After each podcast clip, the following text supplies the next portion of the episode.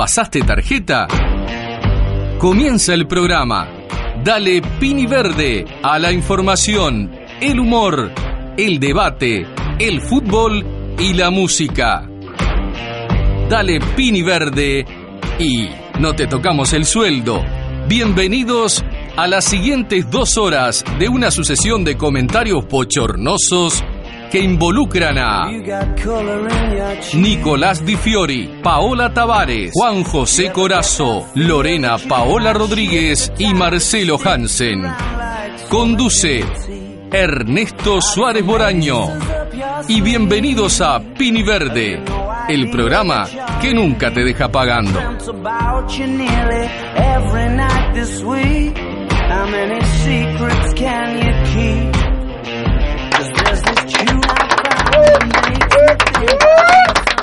Bueno, eh, muy buenas noches y bienvenidos a esta tercera edición de Pin y Verde, el programa que nunca te va a dejar pagando y nunca te va a tocar el sueldo tampoco. Lo dijo eh. bien, ¿eh? En esta noche de viernes, calurosa aquí adentro del estudio, por cierto, eh, estamos todos transpirando, nos queremos ir a nuestras casas, Di Fiori desde que llegó se quiere ir, este, y ya que estamos con eso pasamos a presentar a nuestro este presentador estrella de los deportes, Nicolás Di Fiori. ¿Cómo ha pasado Di Fiori? Muy bien, muy buenas noches, Juan José. El gusto de estar con ustedes, con los compañeros, felices porque es viernes. No, primero que nada no mienta, no tiene el gusto de estar acá, ¿eh? Usted le gustaría bueno, estar no, jugando no. al fútbol o alguna cosa de Es esa. verdad, empieza La audiencia, la audiencia muy bien sabe que yo los viernes juego al fútbol y he tenido que postergar los partidos de fútbol para venir al programa. Está en, en un sacrificio bastante, Enorme, bastante enorme. importante. Tremendo. bastante importante. Bueno, pero así las cosas, estamos contentos que es viernes, que estamos con el equipo, hace calor, pero igual este me gustó cómo presentó el programa. ¿eh? Le, le gustó, bueno, yo también, la No verdad. sé por qué lo presentó Eh, usted, eh, no sé si Estoy esto- sentimental. ¿Esto Eh, tiene alguna explicación? No, o- esto responde a que como yo no estaba del programa pasado, Ernesto me cedió la, la posta para poder presentar el programa y la verdad me estoy sintiendo muy a gusto. La verdad no sabíamos nada, pero la verdad que lo hizo muy bien. Lo quiero felicitar Bueno, públicamente. muchísimas gracias. Después, de- después le pago ahí la Bueno, comisión cuando salgamos por, por- el cumplido. Muchísimas Bueno, gracias. seguimos hablando de Ernesto, pasamos a presentar a Ernesto, nuestro, nuestro conductor estrella acá de este, de este programa, quien me cedió los honores de poder hacer la presentación para, para estar con ustedes al aire en esta noche de viernes. Ernesto, ¿cómo has pasado la semana? Contanos un poco más de cómo has estado. Primero que nada, unos aplausos, ¿no?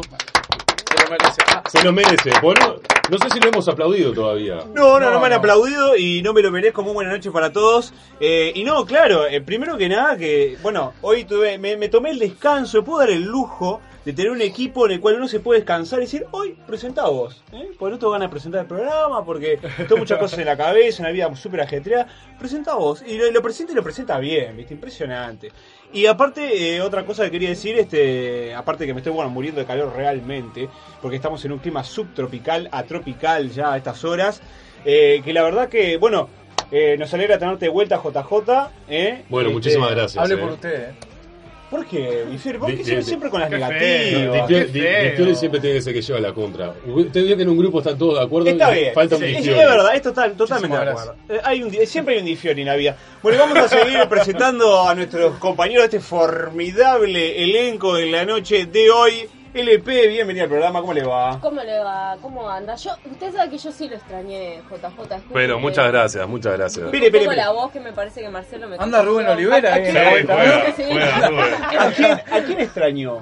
Ah, el señor JJ, Ah, sus comentarios. su- bueno, muy bien. verdad Ah, que porque sí, Difiori yo no lo extrañó. Di Fiori no lo extrañó, Sí, pero sí, sí. Yo, yo sí, la verdad que sí, bienvenido otra vez. Mu- Muchas gracias. ¿Y qué más tiene para decir? ¿Cómo bueno, pasó? ¿Cómo está? pasé muy bien, pasé muy bien. Usted sabe que en realidad elegí un temita para para hoy que me, me complicó un poquito, o sea, me metí en un baile, este, pero metió en un baile lindo, que- seguro. Sí, Bueno, sí, muy lindo el temita para Me, hoy. me- me- me deja intrigado y bueno, ya, ya vamos a estar este, con los avances de lo que va a ser esa columna de hoy. Bueno, y vamos a seguir presentando a más integrantes de nuestro elenco. Eh, Marcelo Hansen, ¿cómo le va por ahí? Pero ¿cómo andan, señoras y señores de FM Ciudadela? Un agrado y siempre un placer compartir este, estas hermosas dos horas con, con tan hermoso elenco. Eh, bueno, hoy traemos Hoy es una... todo hermoso, Perdón, Sí, hoy es todo hermoso. Hasta el, calor, hermoso. hasta el calor que se vive acá Sí, adentro es hermoso. Sí, es fantástico. estamos una onda de amor. Vamos a traer una palmera, vamos a traer arena, también vamos a poner acá en el piso. Y un par de tiburones blancos también, ¿eh? Que nunca pueden faltar. Un trago con la piña y... ¿Un qué? ¿Un qué? Un Un trago. trago. ¡Qué entendido! Entendió un trago de la cabeza. ¿eh? Ay, ¿Qué estará pasando por esa cabecita? Lo que genera el viernes. Lo que ¿eh? este calor dan ganas de tomar caipiriña. Mm, Y lo dice así usted. Bueno, en fin, y vamos a presentar, a seguir presentando gente, porque este elenco no termina acá. ¿Cómo le va Paola Tavares? Bienvenida esta noche. ¿Cómo Muy le va? buenas noches para todos. Acá el, el calor que hace acá no está, está bastante insoportable. No- Nos podrían regalar un ventilador. Sí, unos de la audiencia cubitos. nos puede traer. Unos cubitos de hielo, ¿qué le parece? También, también. Todo ¿No? sirve. O podría, vez. o podría empezar a hacer frío de una buena vez. También, en ¿no? Uruguay, Para que esto ¿no? pasara a ser un, lugar donde esté, uno esté calentito y no muriéndose, ¿no? Ay. De calor. Igual entre un 34 y un 22, yo me quedo con el 22. Pues está haciendo 22, 24, no pasa de esas temperaturas. Tampoco es que.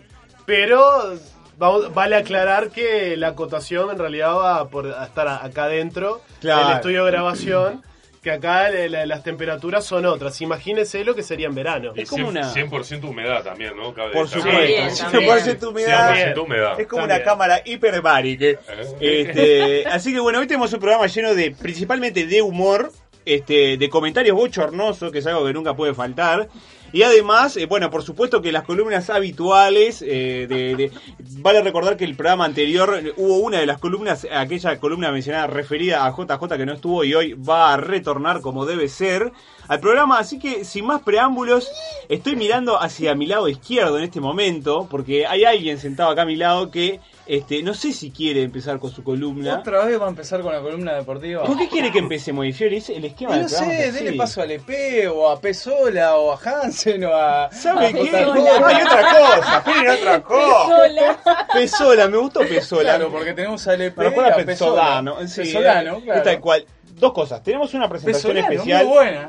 Sí. Muy buena Pesolano. Una presentación especial para el EP que la vamos a hacer cuando llegue su momento. No me diga. Y tenemos el animal de la semana, ¿eh? que El esta vez es el dragón de Komodo, del cual ya este, nos va a estar Me adelantando. gustó, me gustó el de la semana pasada, que hacía caca en cubitos. El El, Wombat. el Wombat fue El Wombat. genial. Sí, fue y muy tuvo muy buena repercusión en las redes el Wombat. Este, yo no sé si todo el mundo conocería el Wombat, pero si no lo conocían, ahora ya lo conocen y saben que hace caca cubitos, que es lo principal. Así que, bueno, ¿qué le parece el EP si arrancamos con usted?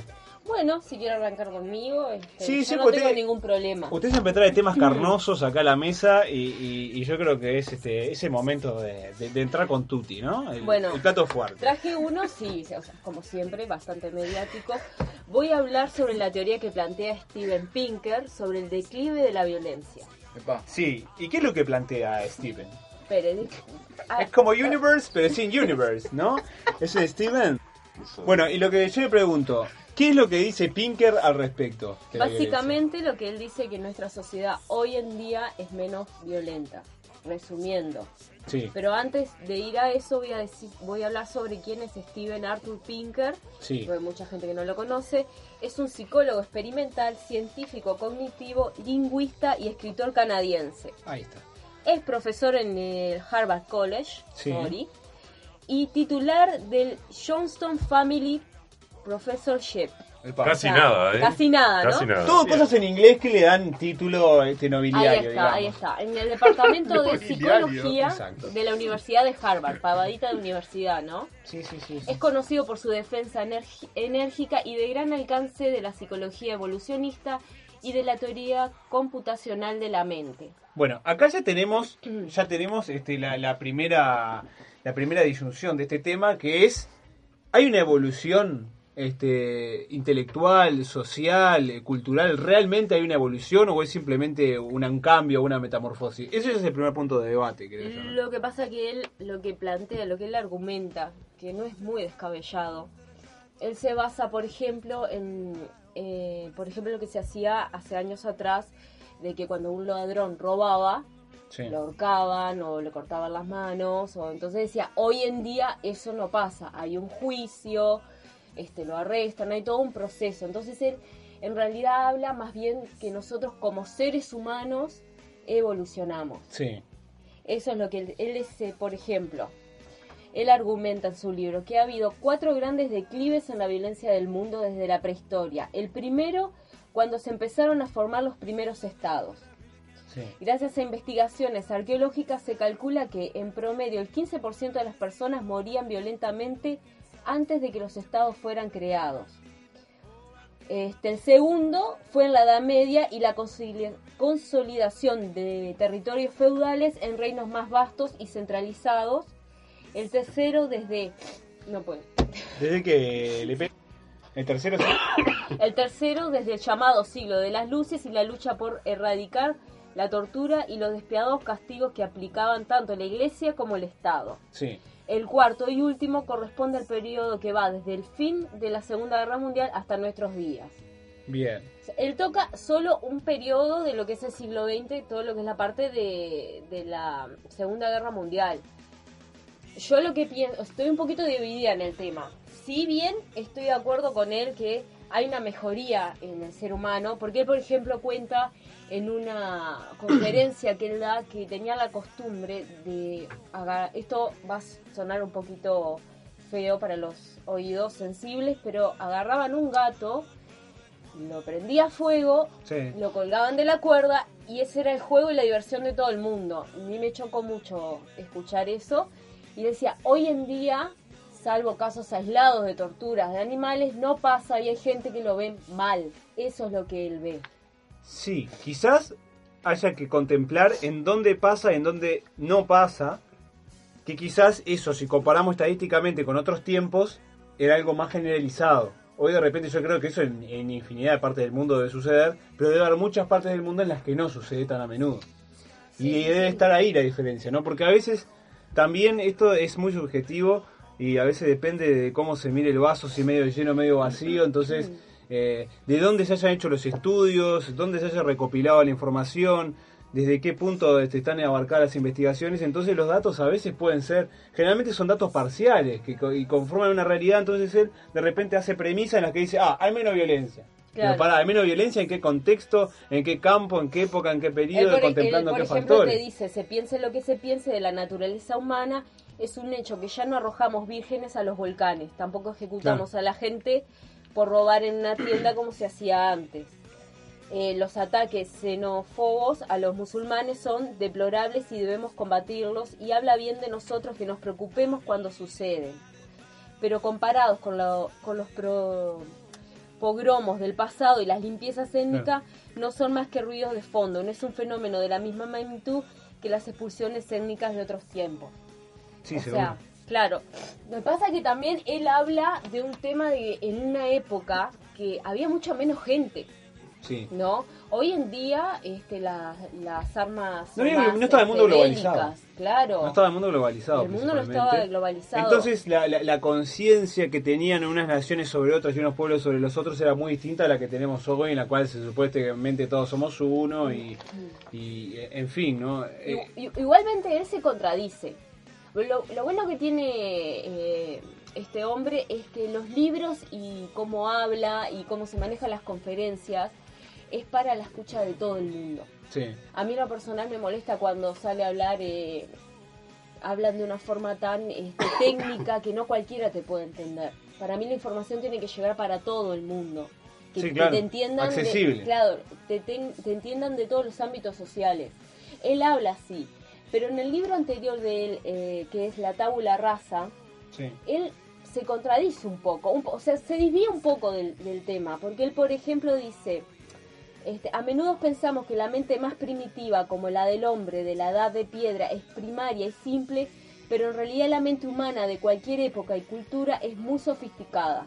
Está Sí. claro que hay diferencias Sí. entre las sociedades tecnológicamente avanzadas y la de los cazadores recolectores, pero probablemente las habilidades mentales son las mismas en todas las culturas. Exacto. Se está contradiciendo. No, yo estoy de acuerdo con eso. ¿Qué pasa? Si, se supone, a ver, que la, la teoría de la evolución es cierta y todo lo demás, que, que hace, a ver, 3.000 años, 4.000, 5.000 años había un sapiens sapiens que tenía la misma capacidad cerebral que la que tenemos hoy. Obviamente que, por ejemplo, un niño que nacía en una aldea primitiva de hace 3.000 o 5.000 años y no tenía una alimentación adecuada, su, su, su capacidad cerebral iba a ser este, Sí, inferior, no va a tener un desarrollo intelectual. Primero que nada. Pero sacando eso, el potencial era el mismo. Entonces, digo, desde cierto punto de vista, hay que ver, hay que contemplar desde qué mirada éramos iguales o no, ¿no? Porque la, la- la capacidad de, de razonamiento, de pensamiento, la capacidad de desarrollo intelectual era la misma. Y eso a veces no se tiene en cuenta. Ah, no, porque como eran indios o, o no habían este, eh, creado este, eh, cierta tecnología, ah, bueno, no eran dignos moralmente o lo que fue. Yo creo que eso no, no. Es más, las guerras modernas demuestran que la barbarie sigue exactamente igual con más tecnología. O sea, la, la tecnología no, no, no va este, específicamente ligada al progreso moral, eh, ni mucho menos. A, a mí lo, lo que me gusta de lo que él, el tema que él está tocando, yo creo que él quiere que veamos que la humanidad puede y debe ser mejor. Creo, creo que él quiere que veamos el vaso medio eh, medio lleno y no medio vacío. ¿Entiendes? O sea, Sí, si claro. bien hay gente que, eh, por, por ejemplo, estamos viendo la situación ahora de, de- de Estados Unidos y Siria, este, si bien hay gente que, que, que, estamos ahí a una puerta, digamos, a abrir para la Tercera Guerra Mundial, este, hay gente que está en contra de eso. Eso es lo que quiere que, que veamos. Lo que pasa también es que hay una cuestión. ¿Qué, qué es lo que piensan las masas al respecto? Yo creo que, que- es mi opinión personal, ¿no? Pero de Sí, sí, repente La, la mayoría de la- las personas en la calle de cualquier país este, te pueden hablar este, en contra de, de- de las guerras o por lo menos de las guerras internacionales. Puede ser que tengan algún resentimiento especial hacia algún grupo étnico, lo que fuere, pero creo que la, la gente de a pie va a tratar siempre de, de evitar las guerras. Sin embargo, eso se maneja en, en los centros de poder que van más allá de las decisiones que toman a veces la- lo- los pueblos o, o- o la gente misma. Entonces a veces ese, ese nivel, esa escala de violencia que lleva una guerra moderna no tiene mucho que ver con lo que realmente piensa la gente. Quizás la mayoría de los estadounidenses no están de acuerdo con todas las invasiones que está realizando el gobierno de Estados Unidos. Lo más probable. Entonces a veces no, no, no va lo que piense la gente al respecto. Es más, yo creo que todos estos movimientos bélicos modernos lo que han generado es un- movimientos en contra de eso. Este, obviamente que hay movimientos que también deben estar a favor, pero, pero Yo todo eso... Creo que también es lo que es lo que pretende que dejemos de mirar el pasado de una forma tan idílica. Sí. Porque siempre se escucha, lo mejor era antes, lo que estaba antes era mejor o no. Sobre todo acá en Uruguay. Acá en Uruguay tienen esa costumbre Acá de sí, ver. acá a sí. mí en lo personal me fastidia ver cómo se, se critica tanto, este, el- si bien hay casos aislados de jóvenes que, que- se han mandado este, a- algún que otro problemita, este, hay gente, o sea, siempre se dice no que, que la, lo, lo que es la tecnología este, nos ha llevado por mal camino y se ve que todo ahora está mal, pero hay cosas que ha pasado acá en Uruguay antes que no se mencionan. Ah, no, claro. Claro, claro. Voy a contar algo eh, personal. Siempre escucho, ¿no? O sea, la gente mayor diciendo, no, porque antes nosotros como padres, por ejemplo, ¿no? Un ejemplo, Sí. como padres, XX cosa. Yo recuerdo, hubo una época acá en Uruguay donde las familias de bajos recursos, donde tuvieran muchos hijos, esos hijos se regalaban. Sí. Y eso le pasó a mi Sí. madre. O sea, agarrado y la madre la regaló. Y eso Sí, no se menciona. Díganme acá en la mesa en qué clase de escuela, en qué clase de liceo le dijeron esto y esto pasó en la historia uruguaya, ninguna. Yo pensé que mi madre era un caso aislado porque nunca lo había escuchado, pero después hablando con la gente me encontré Bueno, que eso eh, le pasó a varios. Y la otra familia que te adopta, no te adopta así como un hijo más. En el caso de mi madre, una, fue una sirvienta desde los seis años. Entonces, por ejemplo, a mí me molesta cuando se habla el pasado es mejor que, que, que ahora. Yo creo que, que, que Steven quiere erradicar eso de que el pasado es mejor que el presente. Él quiere decir que el, que el ser humano que somos ahora es mucho mejor que el que estaba antes. Y en parte creo que tiene razón. O sea, hemos evolucionado como personas. Sí, yo lo que voy es que en realidad eh, los pueblos se han domesticado. Siguen teniendo la misma capacidad eh, primitiva, siguen teniendo la misma capacidad primitiva que antaño. Este, seguimos siendo igual de violentos que antaño, pero estamos más domesticados. Ya desde la cuna sufrimos todo un proceso. A ver, la implantación del jardín de infantes en Uruguay en los últimos 30 años, nuestros padres no fueron al jardín de infantes, nosotros sí. Entonces digo, hay un proceso de, domesticación cada vez más grande. Y no- con esto de domesticación estoy diciendo, suena peyorativo, no, no, no quiere decir que, que, que lo esté este, diciendo que es bueno o malo. Pero sin embargo, eh, institucionalmente, y, y quizá desde el exterior o desde el punto de vista de la globalización, se han puesto una cantidad de, de- de- trabas a esa formación de repente más eh, primitiva o violenta. Si uno estudia este, el, el Uruguay del siglo XIX, eh, las costumbres eh, populares eran sumamente diferentes a lo que pasó en el siglo XX y son incluso muy diferentes, a la, más diferentes a las del siglo XXI. Sí, él, se, él también se maneja un poquito con... Mira números, ¿no? Por ejemplo, te dice, de acuerdo con diferentes fuentes, a principios del siglo XX, la expectativa global de vida era de 38 años. Sí. En la actualidad se calcula 70, 70 años, 75. Este, algo parecido ocurre con la mortalidad infantil. En 1900 Sí. era de 19,5% y ahora se calcula globalmente un 3,69%. O sea, no es que tan solo habla, él busca este, que hay pruebas No, ni que hablar. En ese sentido, las estadísticas siempre van a, dar este resultados este, a, a medida que también aumenta la- el número de población. A ver, eh, aumenta, por ejemplo, eh, la, cantidad de personas que mueren de hambre también disminuye, la cantidad de muertes infantiles disminuye. Todos esos datos, según la ONU, siempre van disminuyendo y dan la sensación como que el mundo va progresando. Yo en realidad este, no sé si, si es tan así, pero esto re- realmente abre más interrogantes que respuestas. Sí, sí, sí, claro. Igual va- vale la pena aclarar que yo, en, en- por lo menos en, eh, de lo que vengo escuchando de este señor, que es como una, op- una óptica muy eh, Positiva, vista, una óptica muy vista desde, desde Occidente. Sí, porque sí, sí. en Oriente es otra la Es historia. otra también, historia. ¿no? Ah, sí, sí, sí. En África es otra la historia. Y en, paí- y en países de- contexto, también. de contexto crítico, en, en Sudamérica como Haití y otros, otros. Países, este, sí, Latinoamérica, este, eh, eh, la- el contexto es completamente distinto también. Eh, sa- ¿Sabe lo que le contestaría a él? Porque vi que le hicieron una pregunta similar. Él diría, es que todavía no llegó la paz ahí. Porque hay países en Latinoamérica que vivían en una disputa, en una guerra constante, que hoy en día no. Entonces él te contestaría eso, no llegó la paz ahí, pero no significa que no vaya a llegar a futuro. Esa es la respuesta que le haría. Sí, Es, sí, eh, es una mirada optimista de que si en un momento van a acabar las guerras y, y todos van a progresar. No, para mí no es una mirada optimista, me parece que es el, el- el tránsito normal que realiza cualquier Estado. Los Estados latinoamericanos, eh, cualquiera de ellos son estados muy recientes. No podemos hablar de que más o menos Sí, son recientes. 188 años de historia contra, no sé, cua- 300, 200 y pico de largo, 500 como tienen los estados europeos. Este, y, y digamos que también dentro de lo que conlleva formar un estado, para que se considere un Estado como tal, tiene que ser el Estado quien tenga el monopolio del poder coercitivo, es la concepción este, más aceptada por, por Estado. Y muchos de los Estados este, latinoamericanos todavía no han transitado por, por, esa, por esa fase. Colombia sigue con, la, con, la- con las Fuerzas Armadas, bueno, México sigue con, con- con terrorismo de Estado de parte de los, de los como es, de, Igual de Colombia ha los avanzado cárteles. mucho, ¿no? Colombia ha avanzado mucho. Este, ah, bueno, eh, tenemos el caso de ahora de, de, de Honduras, eso, Nicaragua, el que está- Sí. tenemos bastante problemas. No, no sabría decirlo, no quiero, no quiero fallar.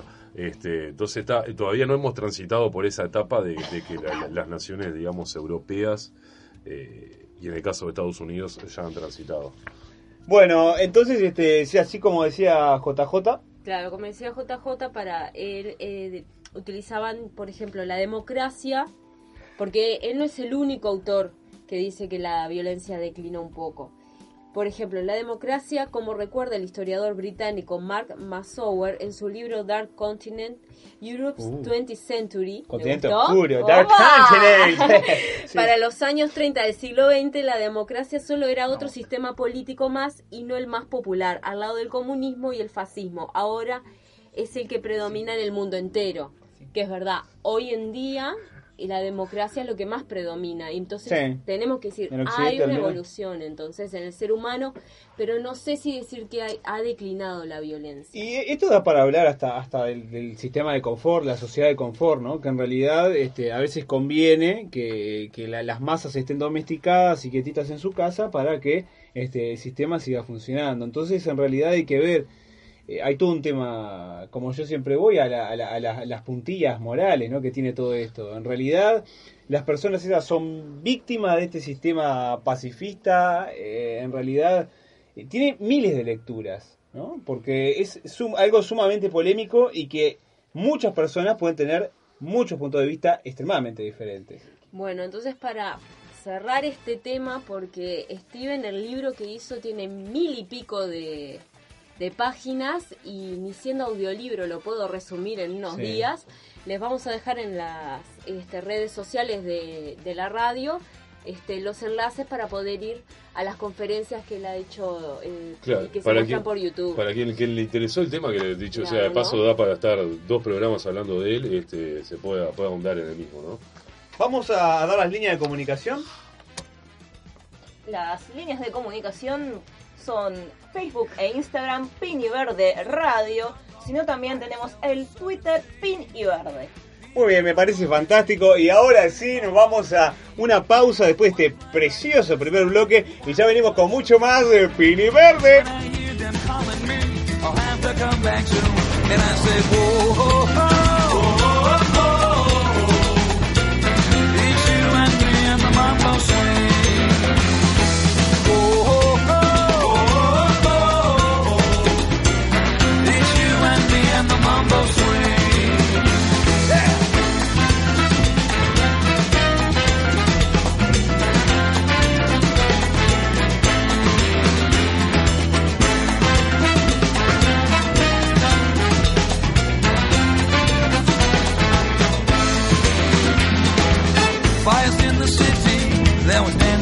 The streets. More than a scene, and mambo was the king. I wanna fly right back to sky like a fever without care.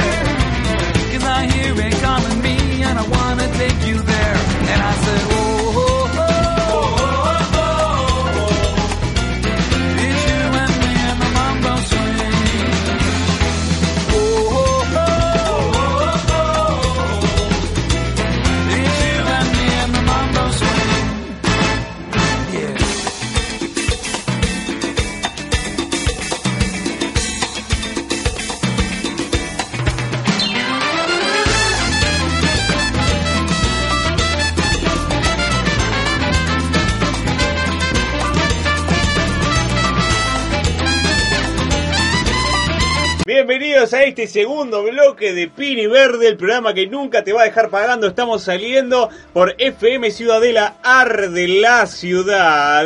Y ahora vamos, sí, se vino la hora del deporte, ¿eh? la hora deportiva de nuestro programa, a pesar de que de Fiore se ventile eh, la- las, las gónadas. Se vino la parte del deporte, de Fiore, y tenemos muchísima información deportiva, ¿no es así? Es así, Ernesto. Estoy muy. Estoy, eh, no ¿Qué está? ¿Qué está? ¿Qué le pasa? Aparte, vio, Cuéntenos. vio- vio que viene con un look deportivo acorde, ¿eh? Hoy vino, sí, viene con en- el look deportivo en cada acorde. programa viene con un look deportivo diferente. no, me aga- no me agarró, no me agarró preparado para hacer la columna. Este, así que si me puede presentar otra vez, estaría muy Vamos a presentar de nuevo a Nicolás Di Fiori, que es el experto en deporte de nuestro programa.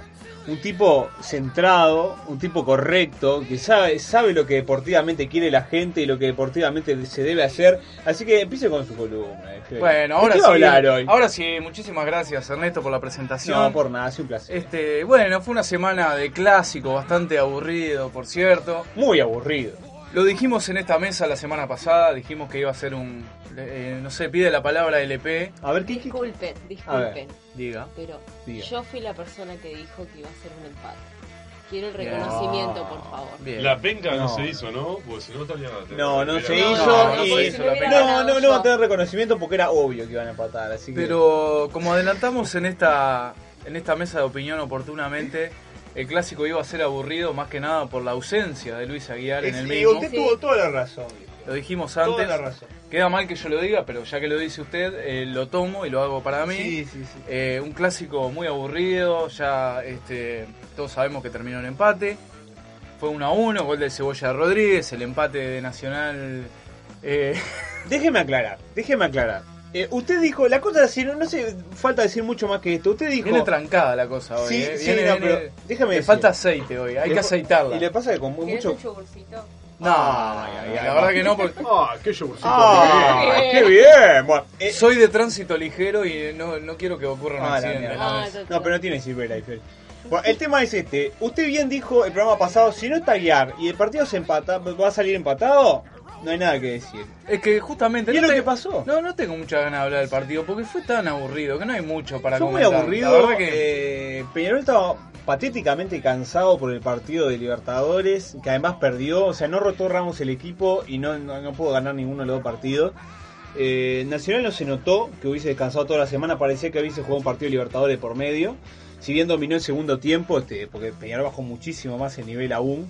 Este, fue un partido paupérrimo sin luces y sombra. ¿no? Paupérrimo y calamitoso. Exactamente. Quizás más calamitoso que paupérrimo, pero me cago en la diferencia. Aparte no hubo, no hubo, no hubo peleas, no hubo expulsados, no, No, no, hubo penales, no hubo emociones en el clásico. Sí, muy tibio, muy tibio. Muy tibio, la verdad. Sí. No sé cómo lo vieron los compañeros de la ¿Usted mesa. extraña la época de que los, en los clásicos terminaban las cosas en cárcel central?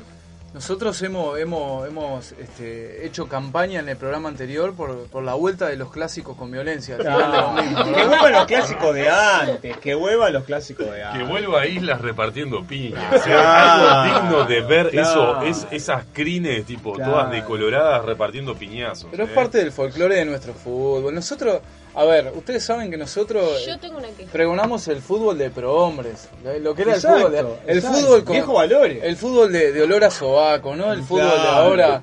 De Sin jugador- depilación, jugadores no depilados. por jugadores de supuesto. pelo en pecho, de pelo en Exacto. ombligo, de El pelo en fútbol- trasero, si se me permite. Sí. El El fútbol Grapa. post-Beckham, ¿no? El fútbol eh, pre-Beckham, diría yo. Claro, ahora estamos Claro, en el fútbol. pero Ahora estamos estamos en la era po- post-Beckham. donde, donde se intercambian camisetas perfumadas, digamos, ¿no? Exacto, y estamos a un paso de que el fútbol sea mixto, ¿verdad? Porque- Exactamente. En está. cualquier momento, sí, sí, sí, sí. En cualquier momento, el fútbol de selecciones se va a jugar que con, con mixta, va, va a mezclar la selección de hombres con la de mujeres y van a jugar todos Exacto. juntos. La verdad, la verdad, el clásico, este, Ojo, ojo, también van a jugar trans. ¿eh?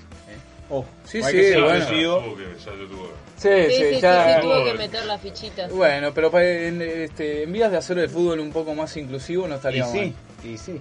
Va, va a pasar en algún momento, va a pasar. Este, la verdad, de los clásicos de los últimos tiempos, uno de, lo- de los más carentes de emociones, sin duda. Eh, sí, porque... Un clásico tierno, ¿me entiende? Sí, pero es que no, no tenía pinta de clásico, porque no, no había esa, ese ímpetu, ¿no? I- Igualmente yo tengo una queja. A ver, diga, hace rato tiene una queja fui, Lepe. yo fui, yo fui al, al clásico, obviamente. ¿Cuántas veces fue? Ah, ¿fue? Yo Fue fui- tres veces el mismo día de Sí, clásico. Qué insolencia. tres veces. Impresionante. Este, y el tema, cuando terminó el partido, la parcialidad de Nacional tenía que esperar a que se fuera toda la hinchada de Peñarol. Sí, Normalmente tiene que ser 20 minutos que tiene que esperar más o menos. claro. Hicieron que le- la hinchada Nacional esperara 40 minutos para salir. Se le quemó lo que tiene el horno. Exactamente. Ah. Y preguntando a amigos conocidos de la hinchada rival, dice que eh, partido anterior le tocó a la barra de Peñarol esperar 40 minutos. Sí. Yo pregunto, Dos estamos puntos. intentando evitar que haya violencia en el fútbol, Está perfecto. ¿por qué hacen No, no, no, la no, corrección, gente? discúlpeme. Ah, nosotros, Que haya nosotros estamos que haya violencia- que haya violencia, pero Que la haya gente violencia normal- dentro de la cancha. Afuera que la gente se comporte como debe. Claro, claro, claro. Bueno, a mí me pareció necesario hacer que esperen 40 minutos. Lo que pasa que no, hay que hay que desalojar correctamente a, a- a la hinchada contraria. Usted imagina que 40, antes se daban 15 minutos, después eran 20, ahora son 40. Claramente no dentro de poco va a ser una hora y media porque no O al no otro se está- día, capaz. No Sí. se está logrando. Al otro día de Sí, mañana. Claro, con cine continuado. Entonces le ponen Sí, ci- se una van a película en instalar la eh, pantalla bueno, gigante. carpas y carpas en la, en, la- en la parte- Colombia, se instalan carpas en la parte Colombia. es Y parte de brindar una un- peli mientras. Claro, pero es parte de- 40 minutos. Carpa Carpas, carpas no, iglús, perdón. Ah, Este. bien. Es parte de brindar un espectáculo integral, ¿verdad? Igualmente Después que termina el partido, usted se queda, pasa la noche ahí. Exacto, Claro. tiene bebidas, este, Se come un carpa, choricito. local bailable, choricito. Se come un choricito Habla de... Sabache, tenemos a Sabache el Estadio Centenario ahora, en vez ya cerró. Bueno, pero habría que incluir a Exacto. Sabache dentro del predio de... Por eso. ¿dónde está? dónde está? Do- La, la novena está ahí. Y Ah, que la van, a, la van a trasladar, ya podrían utilizarla el, donde está- ubicada la novena como, como Para local. poner a Sabache. Y ya- y bueno, que los jugadores vayan para ahí también después del partido. Y que Después- salen de ahí directamente para Salen el de ahí, se concentran en a Sabache y después dan la vueltita. y- Qué habilidad para irnos de tema que La, verdad, este, Sí. hablando un poco, un poco en serio, eh, futbolísticamente muy poco para rescatar del clásico, por eso lo tomamos un poco en joda acá, porque no hay mucho para hablar. Y lo, lo- lo más dramático fue lo que pasó en la tabla. Nada.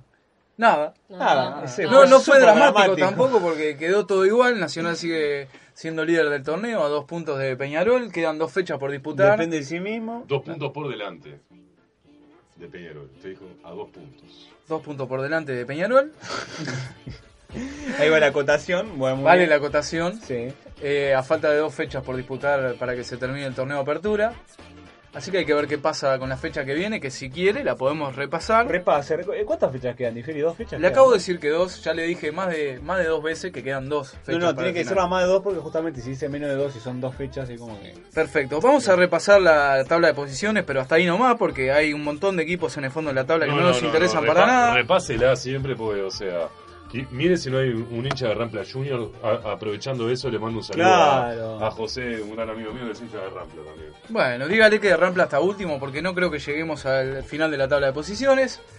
Nacional primero con 32, Peñarol 30 con 27 Danubio y Defensor, con 24 Liverpool y después un lote con 19, 18, 17, ¿Cómo que un 16. lote, Y bueno, un montón de equipos intrascendentes ahí en el fondo de la tabla. Y después tenemos que repasar lo que va a ser la fecha que viene, que eso sí es importante porque podría llegar a definirse el campeonato si es que Nacional Exacto. gana y Peñarol no gana su partido. Es la fecha 14 y se disputará el día sábado, domingo, de sábado 28, perdón, domingo 29 y lunes 30. El lunes hay partido por el... O sea que, espere, mañana, sábado, ¿con quién arranca la fecha? Hay tres partidos, todavía no se los dije. Bueno, por eso quiero saber. Bueno, Fénix de excitado. Danubio abren la, la etapa, Wanderers, Wanderers Cerro y Nacional Atenas, el plato fuerte de la jornada a las 17 horas. Guisito. Después el domingo River Plate y Liverpool, Rampla Juniors, el equipo del amigo de JJ con Torque City Sí. y Progreso con Peñarol en el estadio Nasasi. ¿Qué le parece? Uh, lindo partido. ¿no? En la Nasasa. En la, en la NASA. En la Estadia Ah, Nasasa. Y el, el día lunes, Defensor Sporting Boston River, eh, el local Defensor en, de- de- de- Sporting en su cancha. Sí. Y bueno, ¿qué más tengo que decirle? Del campeonato uruguayo no mucho más. Nos metemos en lo que fueron los partidos de Champions. Sí. ¿eh? Se define la Bueno, Champions. la Champions, sí, sí. Eh, Haga- tiene, hágame o póngame la canción. o- Eso mismo. No, no voy a poner la canción porque hay que editar mucho para eso. Bueno, los partidos de Champions. Se nos enfermó el operador. Exacto. Semifinales, eh, partidos de ida. Liverpool derrotó a la Roma 5 a 2 en un partido, según mi compañero JJ, muy emocionante. Yo no lo pude ver. Y después Real Madrid, que sigue con su paso arrollador por la Liga de Campeones. Derrotó al Bayern Múnich 2 a 1 como visitante. Yo no lo vi partido, pero tengo mis dudas sobre que haya sido justo. ¿Qué quieres que te Bueno, siempre que juega el Real Madrid hay que poner en duda la, la justeza del resultado, ¿no? Exacto, exacto. Pero Quizás bueno. A veces el resultado es holgado. Esta vez creo que fue bastante Bueno, justo. bueno. Bueno, no, no está mal Este, igual, no. ¿eh? Tardó en llegar, pero no está mal. Igual no sé qué tan ava- avasallante si arrancó con el susto 1 a 0 y después lo dio vuelta, ¿sí? Después lo dio vuelta, bueno, pero en definitiva terminó ganando como visitante. Terminé siendo ellas. No nada, pero. Y no es fácil ganarle al Bayern, ¿vio? Porque si es Bayern es bueno, ¿no? Exactamente. Métale los... estamos- Ah, bueno, Marta. Tenemos este. un- un- eh, bueno, JJ, ¿usted qué quiere comentar este sobre el partido del Liverpool? No, no quiere comentar. JJ no- no quiere Está en comentar nada. Está, está con, el- con el... Con- eh, con problemas haciendo técnicos. community manager, manejando Exacto. las redes sociales del programa, así que no nos da Estamos pelota. manejando- No nos ignore, JJ. Comenta este partido del Liverpool. Es que no hay mucho que comentar. eh, fue un, un 5 a 0. Arrancó con un 5 a 0. Liverpool arriba.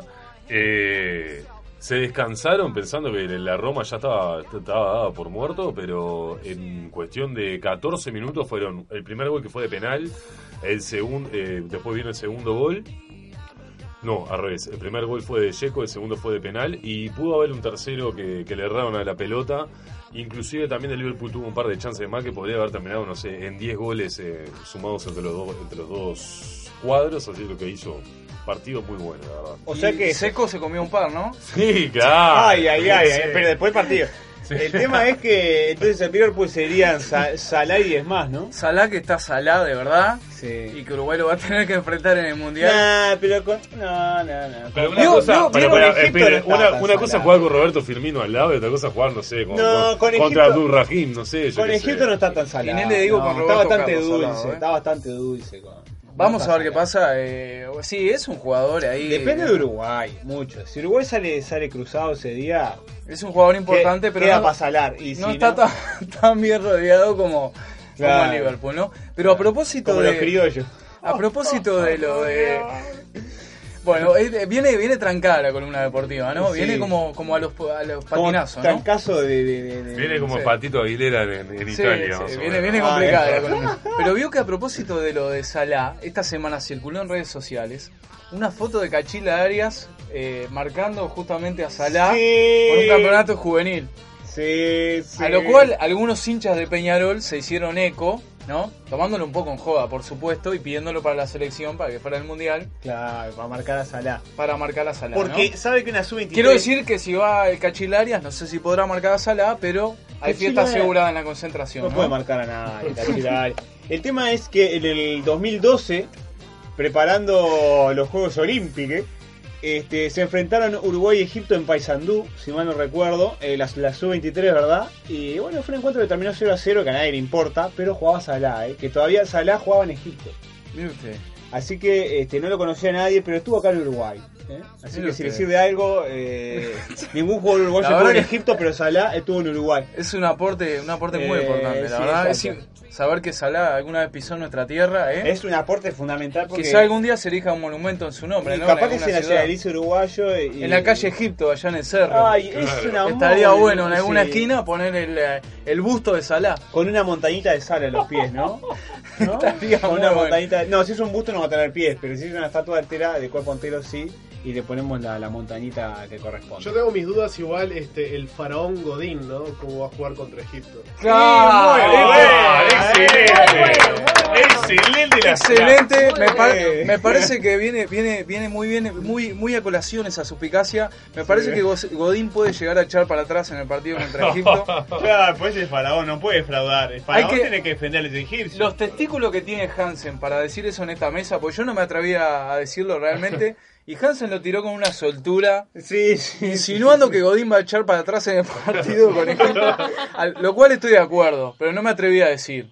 Así que lo felicito, Hansen. Por favor. Así que ya sabemos que Impresionante, ¿eh? Uruguay va a entregar ese partido con, Ah, con Egipto, ah, ¿no? Sí, el partido. Pero. Vemos pero- a nuestro conductor muy concentrado en el Y- y- programa. y esperemos- esperemos- Está metido, por Eh, suerte sí, está sí, metido. loco, esto hay que hacer producción, hay que hacer este, Lo eh, pe- lo peor community es que- manager, eh, hay que hacer edición, todo, estamos La- todos. la columna de Hacemos fotos deporte- mientras grabamos. claro, o sea, no- redes sociales, en todo todo. impresionante. La columna de deporte se ha vuelto la columna humorística del programa, ¿eh? La verdad. Eh, y sí, es el momento más, más dantesco que tenemos, ¿no? Entonces este, se presta para todo este tipo de cosas, pero por suerte se presta porque si no este, nos hundiríamos en la tristeza. Ya de por Eh, sí nos hundimos en la tristeza. Eh, claro, imagínense, eh, estamos, A- estamos en el adhiero- barro, ¿no? Hasta las rodillas. eh, Imagínense usted si llueve todavía más, eh, no, sería catastrófico. La verdad que adhiero a lo que a lo que usted acaba de decir y además le quiero decir algo y es que vamos cerrando la columna deportiva porque no tengo mucho más para decirle, así que Bueno, parece muy bien. me, iría siempre- despidiendo hasta la semana próxima. Sabe que no se va a despedir todavía, porque tenemos algo más que hablar. ¿Se acuerda usted que habíamos dejado pendiente algo? Cerró la puerta, JJ. Habíamos dejado algo, sí, pues se nos iba Di Fiori. Eh, habíamos dejado algo pendiente, que era eh, comentar eh, lo del la reforma del centenario, lo de la sede de Uruguay o algo así. Es verdad, ¿no? es verdad, lo tratamos la semana pasada, pero Sí. muy muy por arriba el tema de la remodelación o, Eso, o demolición. debatir Eso, qué debate. eh. o demolición del estadio centenario. Sí. Eh, Hay un detalle, que el detalle es que es este patrimonio nacional la torre del homenaje. Exacto. Entonces la torre del homenaje, eh, que además hay una pretensión de que sea patrimonio de la UNESCO. Entonces, eh, si el tema es que la, la AUF no sabe dónde meterse la torre de los homenajes, es claro. es que la torre del homenaje tendría que quedar en pie, el resto del estadio podría demolerse. Exacto. ¿verdad? Como bien lo hizo el Wembley, como lo hizo el Maracaná. Y bueno, se planteó el debate, más que nada en redes sociales, este, si debía demolerse el estadio o no. Acá hay opiniones divididas. Eh, yo A quiero, quiero aventurar algo. El tema es que si lo, lo- lo demuelen, no van a levantar uno nuevo. O sea, eso olvídense, no va a pasar más nada. Sí, Nos están sacando fotos, Sí, ¿eh? sí, impresionante, No sé, no, qué- impresionante. no sé si es para sábado show o para, no sé, No, sábado. es para el departamento de investigaciones que Sí. tenía acá. Ah, pero bueno, bueno, entonces JJ usted dice que en realidad eh, si lo demuelen ya... Pero imagínense que para hacer ahí en la esquina de Boulevard Artigas y Avenida Italia, están dos meses con, con 10, 10 metros cuadrados de asfalto. Claro, por un imagínense. pozo. Tienen que arrancar ahora, demoler el estadio y empezar a No, hacerlo. el tema es que viene Hyundai, viene, no y sé... lo terminan tarde todavía. Sí, obvio. Hyundai Fitocar y agarra... Fitocar. y- y- Es buena Fito Car, ¿eh? Todos los chivos. Claro, decíamos por el pagar. Mire que no garpa Bueno, no, ah, programa, ¿eh? Yo pensé que. Bueno, viene Hyundai y, y demuele todo y se encarga de. pone los patacones arriba de la mesa. McDonald's. Después, obvio, ¿no? Va a tener 40 años de, de estadio Hyundai. Chile Calzados, Chile- que auspició el programa anterior, la columna de LP. Ay, verdad. Chile verdad. Una columna muy. Me voy a mandar un- una peor, pero. Sí, muy me- lechosa, me- iba a decir. Es- No, no. Sí. Y bueno, dígalo, ya, que, ya que si vamos a desbarrancar, vamos, ¿eh? Algo. Si vamos, Vamos a bailar, bailemos. Sí, bueno, tampoco se emocionen tanto. Bueno, eh, no, eso, eh, viene un sponsor, viene una, una marca, eh, va a encargarse de la demolición y de la construcción, por supuesto. O sea, Uruguay eh, no, no- no está en condiciones de poner un sope ahí, ¿no? Este, la plata no sé, salvo que pida un préstamo internacional, ¿no? Este, sería la única manera. Igual el Fondo Monetario Internacional. Igual, igual no le veo por qué lo tendrían que demoler, no sé qué, qué, qué tanto hay que hacer, que hay que techarlo, Sí, hay que techarlo. Y hay que, hay que poner eh, butacas en todo el estadio. Pero eso al hincha de Peñarol le va a gustar. Imagínese Eh, acá. de- sí, de- no. No, y hay un, tema, hay un tema con la estructura de, la- de las tribunas, por la forma de visión de, de la cancha. Sí, Es un tema técnico Sí. que no, no se lo puedo explicar, pero, pero habría ¿Cuál que hacer una porque es confidencial. No, hay otro tema. Hay otro tema que es aún. Hay un tema. Sí, lo de la inclinación. La FIFA exige un ángulo Pero y no una me apunte, no me apunte porque yo hice la columna con respeto, le hablé bien, y usted me apunta con el dedo. Yo le, apunto, lo señalo. Porque usted sabe que tiene que haber una distancia y una altura determinada entre las butacas y la- el terreno de juego, además de que obviamente no puede haber alambrados ni ningún otro tipo de cosas. ¿Ustedes se imaginan, si se llega a reformar el centenario, demorará una cantidad de años, no hay más siendo Uruguay, en hacerse, ¿no? ¿Dónde Tendría van a que ser jugar los antes de clásicos? 2030. Sí, por eso, quedan 10, 12 años, pero ¿sabes dónde se van a jugar los clásicos mientras se remodele el centenario? En el Paiva Olivera se va. No, se van a jugar en el interior. Los clásicos van a ver una especie de gira y ¿Y cuando el Paiva Olivera en, dónde queda, en? Rivera. Ah, bueno. Entonces, eh, van a ver una, ¿Qué me está diciendo, señor? una serie de, de, de- claro, de cosas De por hecho el estilo. bochornoso. De hecho bochornoso y el clásico se va a terminar jugando en cualquier punto. Es más, hasta se podría jugar en Buenos Aires. Mire, para el nivel que se ve en el clásico, da igual si se juegan en Méndez Piana. Con, respeto, con respeto de mis amigos de Miramar, pero. Reparten tres puntos a cada uno y ya O que jueguen al, eh, al fútbol 5, es lo O se hace por sorteo. Se hace un sorteo, Sí, tira una monedita y que saca cara eh, gana ¿Se acuerda cuando y propusimos en el, en el programa anterior, que no, no, no, no lo voy a nombrar, eh, jugar una liga solo entre Nacional y Peñarol? Sí. Que jugaran 20 partidos. 20 clásicos y bueno, pero ahí ya se solucionaría antes porque ganador de 11 y son juegan 20 clásicos, el ganador de 11 ya se queda con, con- con el pan y la torta. y bueno, pero hay que ver cómo se da la secuencia de, de triunfo, ¿no?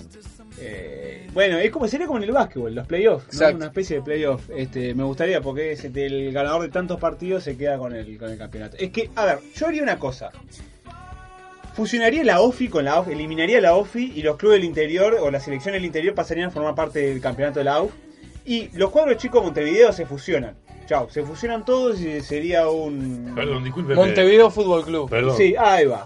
Discúlpeme una cosa, ¿no? ¿En qué momento salimos de hablar de la remodelación del centenario a una liga con cuadros de OFI, Peñarol Nacional? Porque Ah, sí, por el tema de que dónde se jugaban los clásicos. Claro, El pero tío- hay que remodelar no solo el centenario, hay que remodelar el fútbol uruguayo, porque el fútbol uruguayo no va para más. Entonces, para tener un fútbol como la gente, habría que hacer un campeonato uruguayo, realmente uruguayo, o sea, de todo el Uruguay, y eliminar el monopolio corrupto este de los clubes de Montevideo. La que no- Superliga Uruguaya, así como se hace ahora en Argentina. Eh, claro, pero algo más, más que realmente sea representativo del país, no sea un campeonato montevideano. Que, que esté Bueno, sabe que, si bien que, creo que no es viable hacer un, un torneo de esas características, la UF proyecta hacer, eh, de aquí a no más de dos años, un este una Copa Uruguaya con un formato similar al de la, al de la Copa del Rey, por ejemplo. Claro, solamente que acá no hay rey. La Copa del Caudillo. No hay rey, pero quizá este, implementemos una monarquía para que se pueda jugar la Copa del Rey, ¿no? Es buena esa, poner una monarquía para Poner una monarquía y poder jugar una Copa O del Rey. que la auspice o Rey Pelé también. Sí, o el rey de las tortas fritas, que casualmente acá tengo el pegotín en, la, en el termo. Vamos a hacer ¿Eh? un sponsor ahí de, de- y de se una juega la Copa del Rey Pepe y hacemos este una, una liga, una copa entre todas las divisionales de nuestro Claro, fútbol. Peñarol contra Atlántida Juniors. Claro. Estaría bueno, ¿eh? Porque Estaría bueno. yo estoy seguro que hasta ganaría. Ganó Torque, porque no puede ganar Juega Atlántida local? Atlántida Juniors. Lo que pasa que FIFA, Parque del Plata contra Nacional. FIFA hace tiempo que viene exigiendo Peñarol a las, contra Maíz. a las asocia- asociaciones que hagan una, un torneo de ese estilo donde se Eh, Pero es que tiene que haber todos. otra cosa, otra cosa que ya vamos a aprovechar a ponernos sobre la mesa. ¿Cuándo- Póngalo, póngalo sobre la mesa. ¿Cuándo de una vez por todas nos vamos a profesionalizar y va a aparecer? Es pesado el no, tema. eh, eh, sí, sí. pesado el Eh, tema. Es un tema que no, no, no es liviano, no, no es este angosto. No para cualquiera. Eh, sí. ¿Cuándo se va? Ya a- haciendo, haciéndose publicidad el hombre, ¿no? Tranquilamente. ¿Cuándo, Sacándose cartel, ¿no? ¿Cuándo se va? Sí. ¿Cuándo se va a integrar? Auspicia este espacio Torbul. ¿no? ¿Me puede dejar terminar si quiere? ¿Cuándo se va a integrar eh, al, al- al juego FIFA en la Liga Uruguaya con las equipaciones oficiales? Ya, ya es hora, o no, no, eso es algo que Yo no. qué sé, Ernesto, No, no pero se mire, puede. mire- ¿Cómo, En- perdón? en el No- PES, por ejemplo, y en el FIFA, en los juegos, que usted tenga la Liga Uruguaya completa con las equipaciones completas y, como debe ser. Eso es- Pero a nadie le interesa invertir un mango para tener tipo la equipación oficial de Torque, Claro, de sí, Boston por River, por de Peñarol, de Nacional, de, Tiene la- que estar. de todo. No, la camiseta no, de la selección uruguaya tiene que estar original luz. en el juego. Usted pone el FIFA un partidito ahí con, con la selección y tiene que estar la equipación original. Ya no va para más eso. Es algo que, que cae por su peso. Así como. Pero eso lo tienen que trazar con la, federa- con, la, con la Asociación Creo Uruguaya. que es la AUF y Puma lo transan con la, con la compañía de juego, ¿no? Algo así. Y evidentemente interés me- me- mediante creado de ya sabemos quién, no debe ser nada barato tampoco, ¿no? Eh, no, Ahí no. tiene que sacar su tajada. Exacto, exacto. De haber tajadita de todos los sabores. el hombre de la empresa. El hombre, de la derecha. El hombre de la derecha. Seguro. El Así caballero que, de la derecha. Este, no, es algo sumamente jugoso, pero si vamos a empezar a modificar cosas, digo, el centenario es una cosa para modificar, pero hay más, mucho más. Hay tantas cosas que no nos da el espacio para explayarnos hoy, así que me parece que vamos poniendo un punto final a la columna. Ay, qué Y yo de esta manera me voy despidiendo hasta la semana que viene. Agradezco a todos por haber participado en mi columna, Diga por brindar sus opiniones. Eh, ya saben, me buscan en Instagram donde soy muy popular, en Twitter.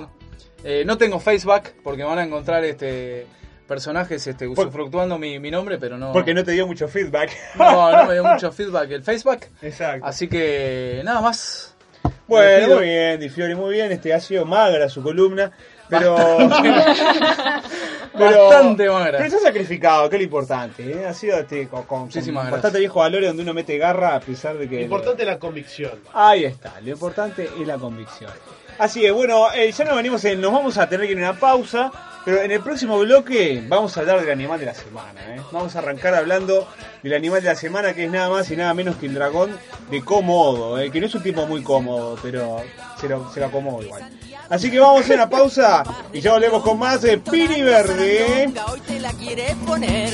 El cuarteto era diciendo dónde te la irán poniendo. El cuarteto era diciendo dónde te la van a poner. Aunque fue todo confuso cuando el Robert te la puso, le gustó tanto que incluso hoy te la ha vuelto a poner. El era diciendo dónde te la poniendo.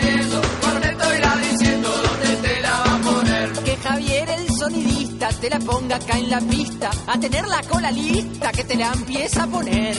El cuarteto era diciendo dónde te la irán poniendo. El cuarteto era diciendo dónde te la van a poner. Alvarito te la pone por todito los rincones, a encremarse los cagones que el cuarteto está con él. El cuarteto irá diciendo dónde te la irán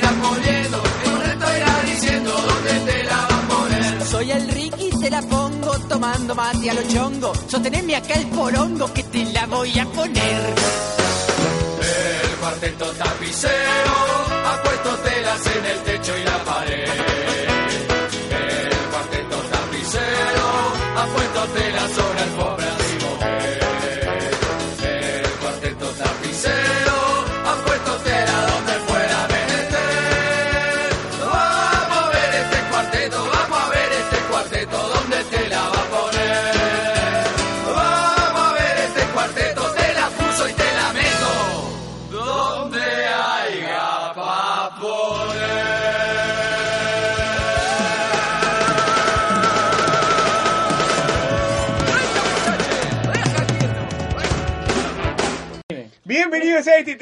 Tercer bloque de Pin y Verde, el programa que nunca te va a dejar pagando aquí en FM Ciudadela Arde la Ciudad.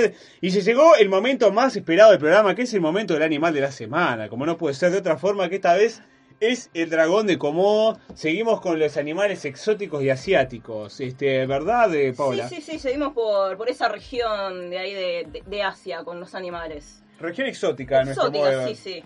Bueno, hoy tenemos el dragón de Komodo. Epa.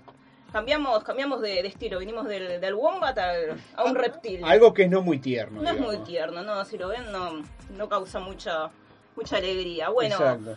el dragón de Komodo, como dije hace un ratito, es un reptil y es uno de los más grandes del planeta. Epa. Mide entre 2 y 3 metros de longitud ¡Uh! y pesa alrededor de 100 kilos. Epa. El ejemplar más grande que, que se ha encontrado mide 3 metros 15 y pesa unos 165 kilos. Tremendo bichito. Pisa más del doble de lo que pienso yo, o sea. Sí. Me agarro un comodo. para igual no se precisa no mucho. son la mejor referencia. No, pero Para- me agarro un comodo y me acomoda, el comodo, ¿no? Este, eh, eh, eh, tremendo, tre- No, pero una persona un poco más pesada que yo, como es lo normal, este, la puede remar diferente. Pero yo marcho, marcho como la guerra, marcho como la guerra. Sí, sí, sí. Eh, bueno, el dragón de Komodo vive entre aproximadamente unos 30 años. Y lo- ¿30 años? 30 años. Oh, podría tener edad, dragón como me Vive bastante, vive. Y lo podemos encontrar en las islas de Indonesia, Epa. de Komodo, Flores, Rinca y Padar. Pero... Qué lindo. Ojo cuando vaya a Tacuarembú Rivera, no pase por Flores. Sí. Porque se puede Ahí lo vas a encontrar, se puede encontrar. el dragón de Komodo. Hay otras cosas también que se pueden Se puede encontrar, ¿eh? sí. pero el dragón de De Komodo- eso vamos a hablar en otro momento, ¿no? Claro, sí, discúlpeme. Eh, también se lo puede encontrar especialmente en el Parque Nacional de Komodo, que fue De creado- Yellowstone. que fue creado ¿El por qué? El parque nacional de 1900 Yellowstone. Fue creado en 1980 este parque para conservar a este animalito.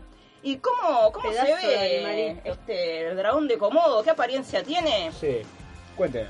Es un reptil grande, como dije anteriormente, tiene una cola larga y robusta y su Ah. cuerpo está recubierto por una capa de escamas duras de Epa. y tiene una tonalidad marrón grisácea. O sea, perfectamente confundible con una bolsa de basura. Más o menos, sí, sí, se puede confundir. Porque, claro, pasa Bastante es grande igual la bolsa, ¿no? tiene que ser una bolsa tamaño industrial, digamos. ¿no? Mataste a alguien, de cadáveres, dentro de la claro, bolsa, sí. ¿no? Sí. Pero Estás un cadáver en esa bolsa. creo, creo que para... para Par, unos ¿Cuántos cuantos. cadáveres eh, tenés para no, ocultar? eh, sí, el de la novia. Bueno, el- el- primero, creo que para acotar, para re- rescatar, es el, sí, el dragón, más, el reptil más grande del mundo, en, en envergadura, digamos.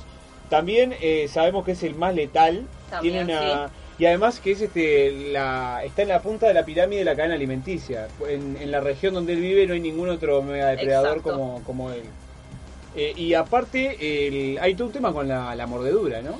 Sí, hay un tema en cuanto a la saliva que contiene una elevada cantidad de bacterias virulentas. Ah, qué lindo. y también eh, se ha descubierto que aparte de, de las bacterias que contiene su saliva, eh, tiene unas glándulas venenosas en su boca que también ayudan, paralizan a, a sus presas. Más que nada lo que les causa es un parálisis de, de los músculos, Claro, una parálisis una muscular, parálisis seguro. muscular, eso mismo. Precioso, ¿eh? Bueno, Precioso. un par de curiosidades A sobre el dragón de Komodo. Eh, los adultos precisan poco, eh, ¿cómo decirlo? Eh, comen muy poco. ¿Comen muy poco? Comen muy poco. Son carroñeros, Son principalmente, carroñeros ¿no? principalmente. Sí. Eh, les alcanza con comer una vez al mes, más que nada. Ah, bueno. No hay de qué preocuparse entonces. No, ¿eh? no, No, no. pero usted sabe- Igual que peor que tomar mate conmigo, esa, esa cantidad de bacterias no tiene nada que hacer. ¿eh? Ah, qué bien. ¿Dónde eras toda esa bombilla, por Dios? no, ¿sabes qué? ¿Sabe que hay en, en, en algún- en algún programa de cable, documentales, este, se ve que eh, se ha documentado, este, se ve que habían documentado la cantidad de dragones de Komodo que han entrado a las casas de las personas y van directamente a atacar eh, las medias sucias de las personas.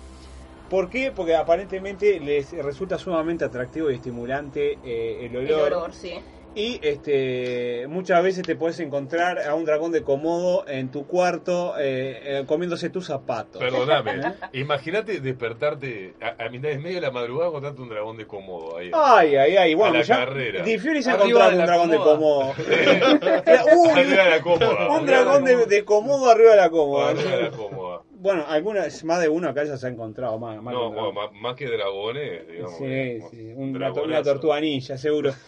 Eh, bueno, ¿tiene algo más para agregar de este Algo más para agregar, sí, eh, tiene una forma bastante peculiar de reproducirse, que Ah, es la mediante miércoles. la partenogénesis. Uh. Es decir, las hembras son capaces de reproducirse sin división de óvulos sin ser fecundadas por un macho. O sea, es como una especie de... No es ¿Hermafrodita? porque No tiene los dos órganos. Claro. Pero, Se- pero se genera una- dentro. Es una forma de, de que la especie A ver, creo que... creo- perdure más que nada. Seguro, no es hermafroditismo porque para el hermafroditismo tienes que tener ambos órganos sexuales. Esta no tiene ambos No órganos sexuales, pero se, a- se clona, digamos, este, se genera el embrión eh, clonando las propias células madre de la, de, de- de la, la madre que pone el, el huevo. Hay Exacto. otras eh, especies de reptiles y de anfibios que también lo hacen. La hembra se clona Pero, a sí pero misma. lo más curioso es que solo produce machos, ¿Solo produce Solo machos? machos. O sea que son todos los comodos son machos.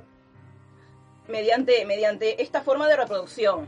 Y a- o sea, ¿sé que puede llegar a copular, por ejemplo? Exacto, sí. Ah, la mierda. Y ahí sí pueden, eh, puede salir hembra. Pueden salir hembras. O sea que Esta es una hembras- forma más que nada de que la especie Pero espere, continúe. los que los que se pueden autorreproducir son las hembras. Son las hembras nada más. Ah, qué, qué extraño es, esto, es ¿eh? bastante extraño.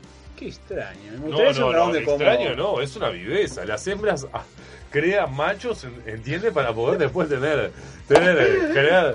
Porque dice Claro. que para quieren procrear, entonces bueno, voy a crear un macho. Como estoy Claro, sola, creo un macho y Claro, para que. claro. Es la viveza que le faltan a las hembras humanas, me parece. Oh, A la mierda. polémico, ¿eh? Pero- Usted mire el EP ¿Dónde? Creando su propio macho. Sería hasta capaz de embarazarse para crear su propio macho, ¿El ¿eh? hipo sos vos? Sería como una especie de clon de usted, pero con el cromosoma XY, ¿no? Que le, que Pero se un le... hombre muy atractivo, entonces. Ay, ay, Oh. ay. Modestia aparte, ¿no? Modestia aparte, seguro. Ah, qué dragoncito divino, bueno. Así que cerramos por acá el dragón de Cerramos Komodo, ¿le por acá parece? Bueno, muy bien, ya la próxima semana. Bueno, Differio no se va a encargar más, pues. No, no- no trajo nada de animal de la semana, así que este, vamos a ver con qué los deleitamos la próxima semana. Muchísimas gracias por el aporte.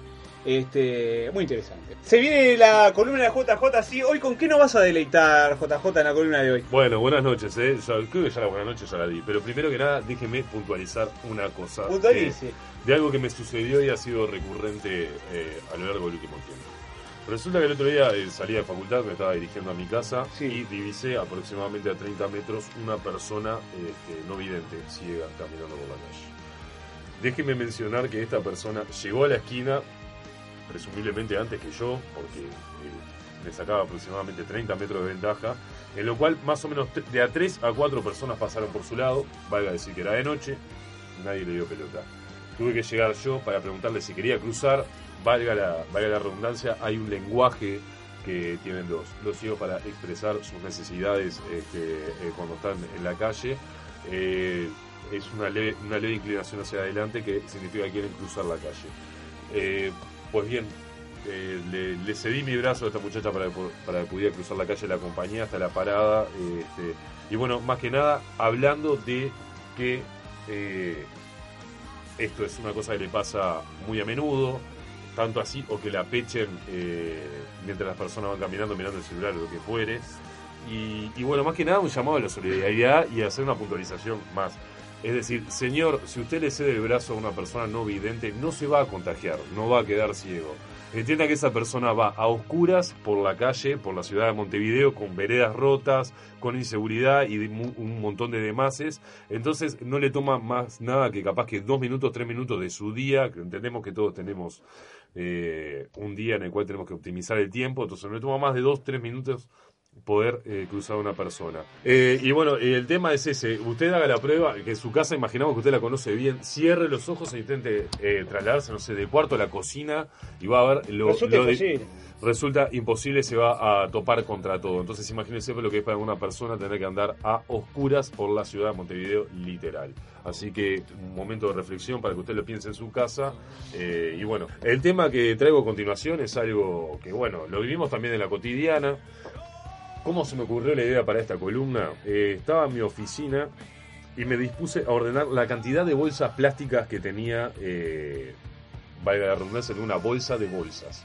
Sí, una bolsa. Todos hay una bolsa que estaba llena de bolsas y estaban todas este, dispuestas de cualquier manera.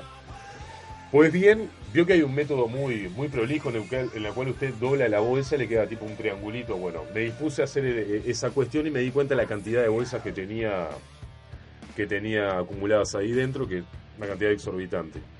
El tema de hoy que es la basura, ni más ni nada menos. Puntualizar primero que desde este programa no se le va a dar ni palo al gobierno, ni, ni la derecha al gobierno, ni, ni nada. Acá lo que vamos a traer es un cuestionamiento para que usted se haga en su casa y que pueda quizás cambiar de hábito si le gustó lo que escuchó, y más con esta voz. Perdón, discúlpeme. Excelente. Y que hablar de succión. Eh, eh, la voz. Ni, ni- este, ni que Igual hablar. no sé si le gustaría al gobierno que le den la derecha. Sí, muy Ah, buena. Gan- Gansen hoy está al golpe, al, al golpe del Lo- balde. está por todos nosotros, ¿eh? que no estamos con menos 100, bueno. Este, no. Eh, por un tema de que, eh, primero que nada, hay un, hay un dato a destacar. En Montevideo en los últimos 20 años se incrementó la producción de residuos en un 100%. Es decir, hace 20 años se generaba la mitad de, residuos eh, domésticos de lo que se generaba hoy. Eh, ¿Cómo poder atacar este problema? Primero que nada, haciendo compras conscientes. Cuando usted va al supermercado, tiene que saber qué es lo que va a utilizar, qué es lo que no. Primero que nada, reducir la cantidad de bolsas plásticas. Eh, yo estaba leyendo que ahora las bolsas vienen con una norma de que son biodegradables. Exacto, Le- sí. eh, quise descargar esa norma, pero fui a, a buscarla a internet e infelizmente me encontré que estaba en un PDF el cual costaba 11 dólares. Claramente desistí. Ah, no, bueno. 11, eh, sí, excelente. Pero ¿y cómo puede ser eso? Tendría que estar al, por lo menos en la página de Intendencia para, gratis para todo para saber por qué cumplen con esa normativa. Claro. Es esa normativa y no otra. Eh, ¿Qué es lo que dicen estas bolsas que son biodegradables? Que en un periodo de 12 a 24 meses en contacto con materia orgánica, llámese tierra o lo que fuere, esta bolsa se degrada, primero que nada. Y en un periodo similar de 12 a 24 meses, estamos hablando que se biodegrada. Más allá de que sea biodegradable, estamos hablando que para que esa bolsa de plástico desaparezca o se biodegrade, efectivamente tiene que pasar un mínimo de dos años a cuatro años. Lo cual me parece un tiempo exagerado. No vamos a poder hacer la prueba empírica, no sé que tengamos cuatro años más de programa, Dios quiera. Pero usted tenga en cuenta eh, que si demoran de 2 a 4 años las bolsas biodegradables, imagínese lo que demoraban las bolsas que no son degradables, o sea que no se degradan nunca. Eso sí, 100 años demora. 100 años. O sea, este, y yo la pregunta que me hago es la siguiente. En un país tan con tanta papelera que tenemos en la vuelta que produce pasta de celulosa, ¿por qué no se puede implementar el uso de bolsas plásticas para los supermercados o cobrar por la misma, no? Se está Este, implementando. Sí, ya la Para- los supermercados lo están implementando. Ya lo están implementando, ya lo están bueno, implementando, perfecto. Te cobran dos, Dos pesos. Dos pesos Dos por pesos cada bolsa. No todos, pero, pero, pero se cobran, sí. Hablando, bueno, me parece muy bien, es una iniciativa que me parece que tendría que hacer todo el mundo. Eso para desestimular el uso de, de bolsas plásticas, porque ya como estamos diciendo, demoran más o menos cuatro años en biodegradarse. Hablando del cobro de, por el uso de, de, de bolsa de plástico, hay un sistema, ya pasamos a otro elemento que es eh, cotidiano en la visual de, de Montevideo, que son las botellas de plástico tiradas por la calle.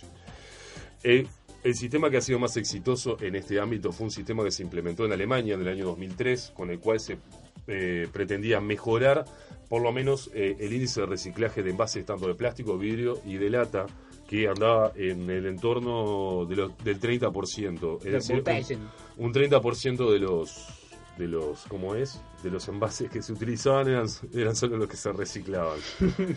¿Cómo pudieron zanjar este, este problema los alemanes? En el año 2003 eh, sancionaron una ley en la cual a cada envase, plástico, vidrio u hojalata, que fuera de un único uso, usted tendría, por ejemplo, no sé, va a comprar un agua de un litro en una botella de plástico de un, de único uso, entendemos que es, usted toma el agua y la puede desechar, Sí. el envase. Eh, lo mismo que rige para los envases retornables, eh, rige para, los, para, todo, para todo el resto de los envases. Sí.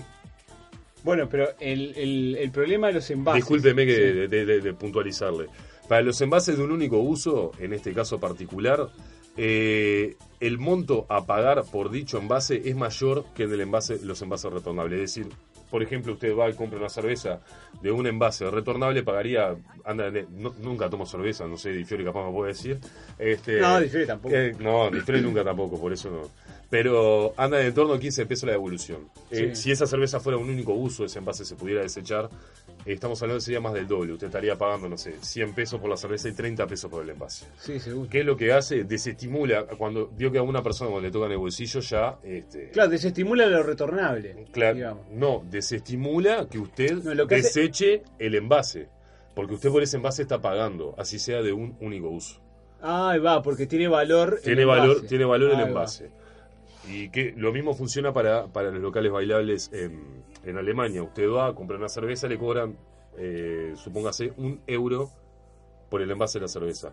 Si usted vuelve, este, le dan una ficha. Si usted devuelve el envase, le dan otra cerveza y así hasta el final de la noche. Ah, y lo mismo con los vasos de y plástico. el envase se los queda siempre la empresa y- y, Exactamente. la gente no tira los envases. Está muy bueno. Eh, dicen que es muy común, por ejemplo, en los eventos deportivos, ¿no? De Alemania está, eh, se caracteriza por tomar mucha cerveza, de que queden envases. Eh, la gente no tire los envases, se los deje en la calle y los deje para que las personas de bajos recursos o, o, o quien fuere Ah, los, para levante, los levante y los canje. 15 años después de implementada esta, esta política, Alemania tiene que el 99% de los envases de plástico, el 95% de los envases de vidrio y el 98% de los envases de, este, de latas son recicladas. Es decir, han, han dispuesto todo un sistema en el cual usted va, se le, se le- se le da un ticket, como, se, como pasa acá en, en Uruguay, pero con todo, con todo tipo de envases.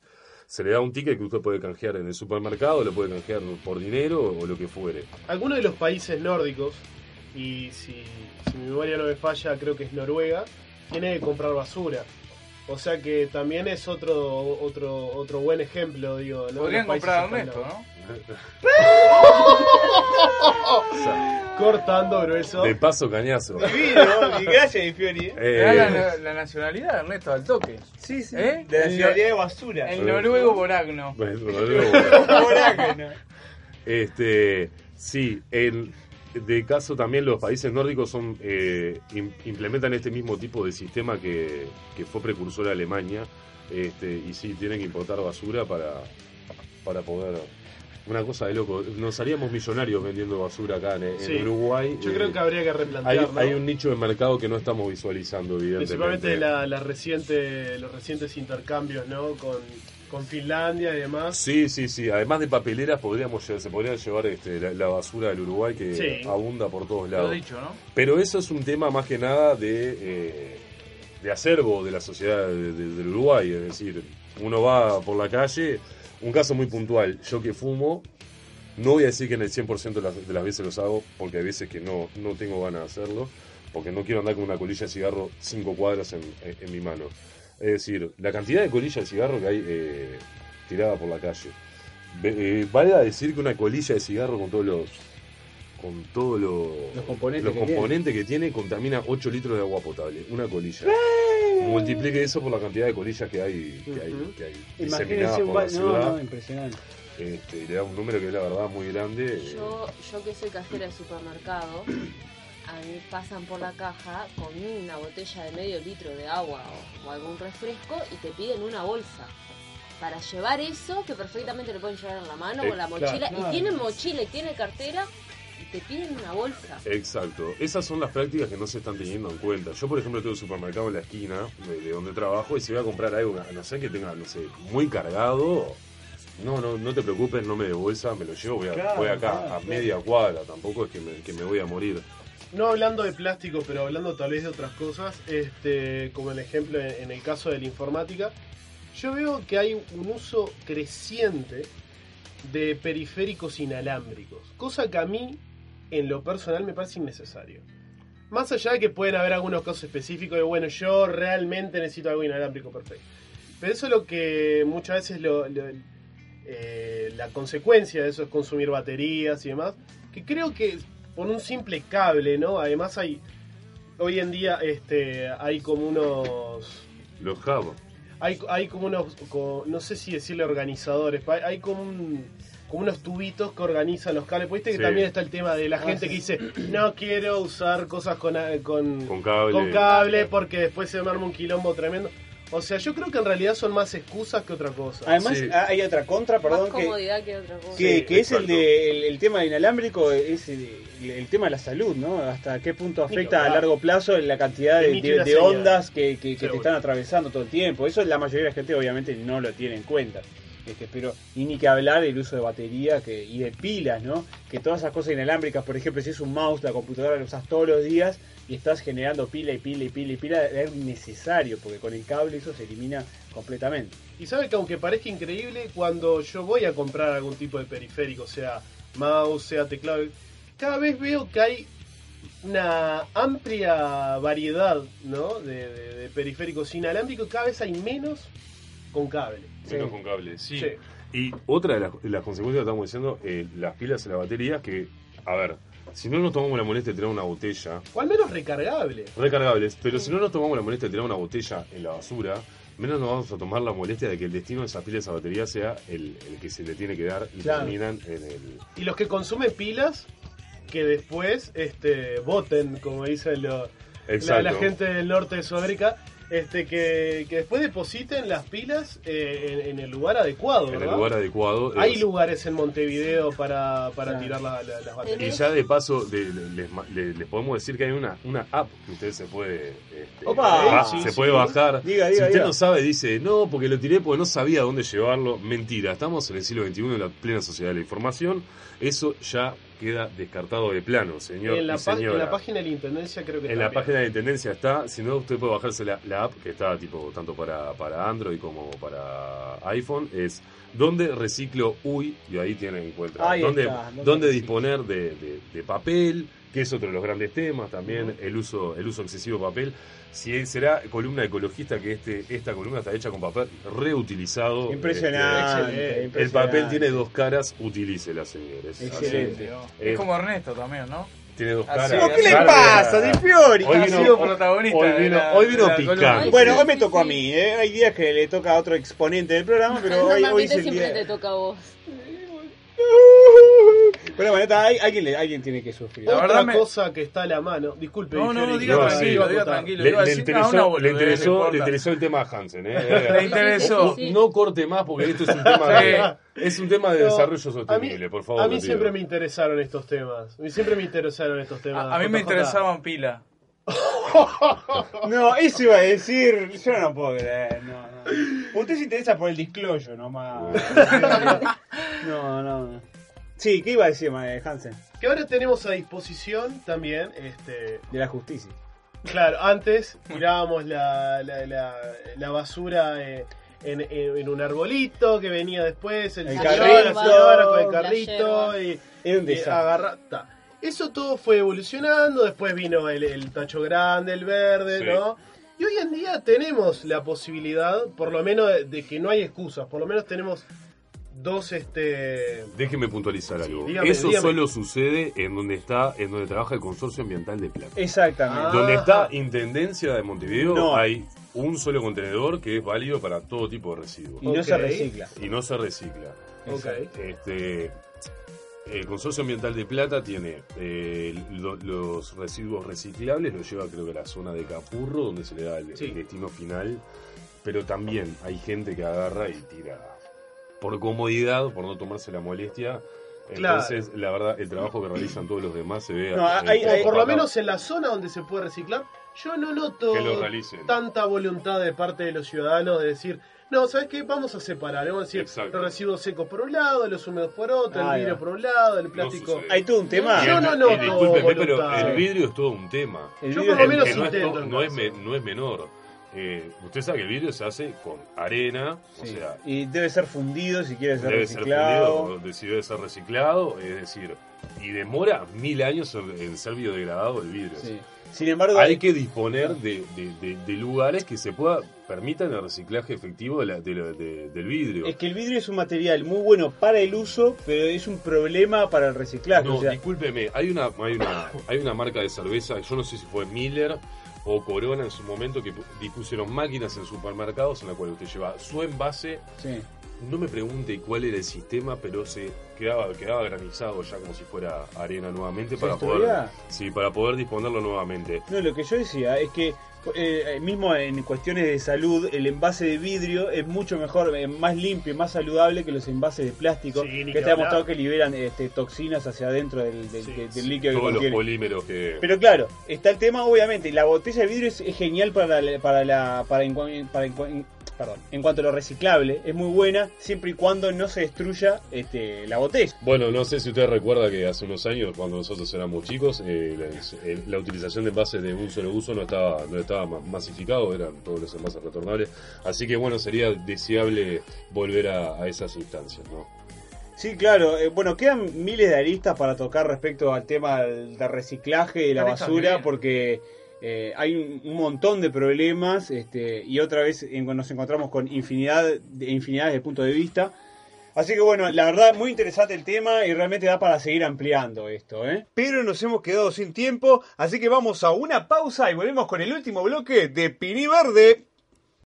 Bueno, bienvenidos a este cuarto y último bloque de Pini Verde, el programa que nunca te va a dejar pagando por 88.7 Radio Ciudadela Arde la Ciudad. Y se viene la parte más musical de nuestro programa, ¿eh? Nada más y nada menos que de la mano de Marcelo Hansen, como no puede ser de otra forma. Y hoy va a haber un bandón, ¿eh? Un bandón que es nada más y nada menos que The Patch Mode, ¿eh?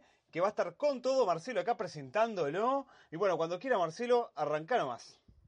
Depeche Mode es una banda mítica de la, de la música mundial, ícono de, de la época de, de los 80s y también de, los 90 Aunque la partida de Alan Wilder, que lo vamos a ver más, este, más adelante, este, vamos a ver que es una, fue una pieza fundamental de la banda y creo que una vez que dejó la agrupación, eh, la verdad que dolió muchísimo.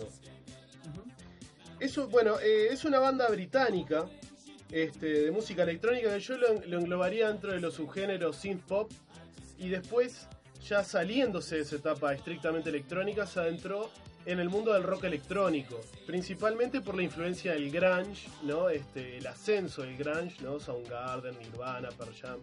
Y se fue como un poco este, se- dejarse seduciendo en la, batería y en los riffs de, de guitarra. eh, principalmente un sonido alternativo. Bueno, en cuanto a riffs de guitarras, este, más adelante vamos a, vamos a dar un- algunos ejemplos.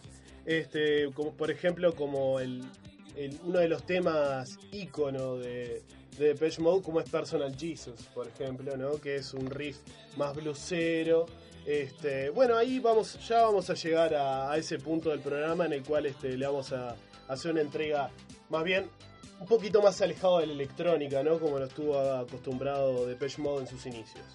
Bueno, ellos surgieron en los suburbios de Basildon, Essex.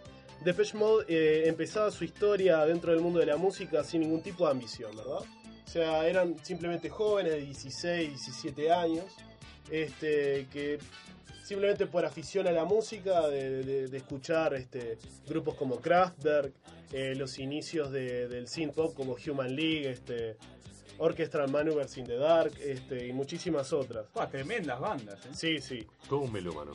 Entre los años eh, 1977 y 1979, Clark, Fletcher y Gore habían estado en diferentes agrupaciones.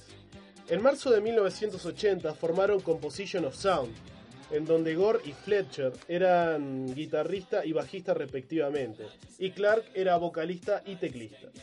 Poco después Clark y Fletcher cambiaron a- los sintetizadores, ¿verdad? Que eso es como que es como un cambio fundamental en la banda, ¿verdad? Y un cambio también eh, fundamental en la música misma, ¿verdad?